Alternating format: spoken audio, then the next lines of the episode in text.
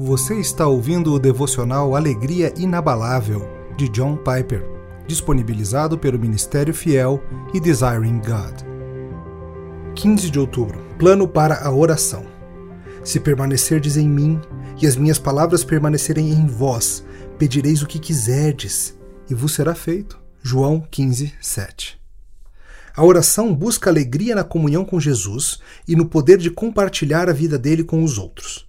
E a oração busca a glória de Deus, considerando como reservatório inesgotável de esperança e de socorro. Na oração, nós admitimos nossa pobreza e a prosperidade de Deus, nossa ruína e sua generosidade, nossa miséria e sua misericórdia. Portanto, a oração altamente exalta e glorifica a Deus, precisamente por buscar tudo o que desejamos nele e não em nós mesmos.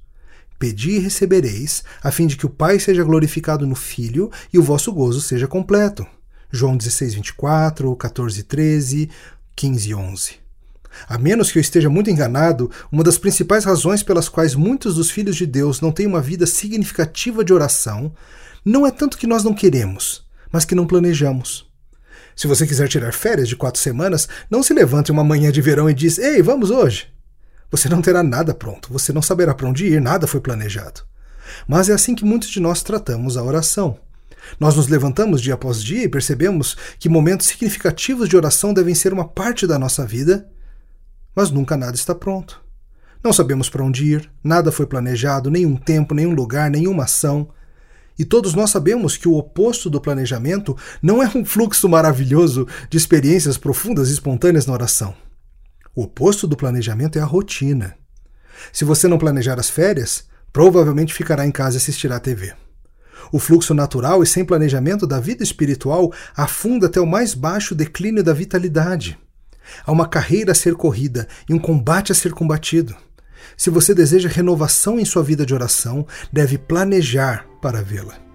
Portanto, a minha simples exortação é essa: dediquemos tempo ainda hoje para repensarmos nossas prioridades e como a oração se encaixa nelas. Faça alguma nova resolução, experimente algo novo com Deus. Defina um horário, estabeleça um lugar, escolha uma parte da Escritura para guiá-lo. Não seja tiranizado pela pressão dos dias ocupados. Todos nós precisamos de correções durante o caminho. Faça de hoje um dia de oração, para a glória de Deus e para a plenitude da sua alegria. Você ouviu o devocional Alegria Inabalável. Para outros recursos gratuitos, como pregações, e-books e artigos, visite www.ministériofiel.com.br.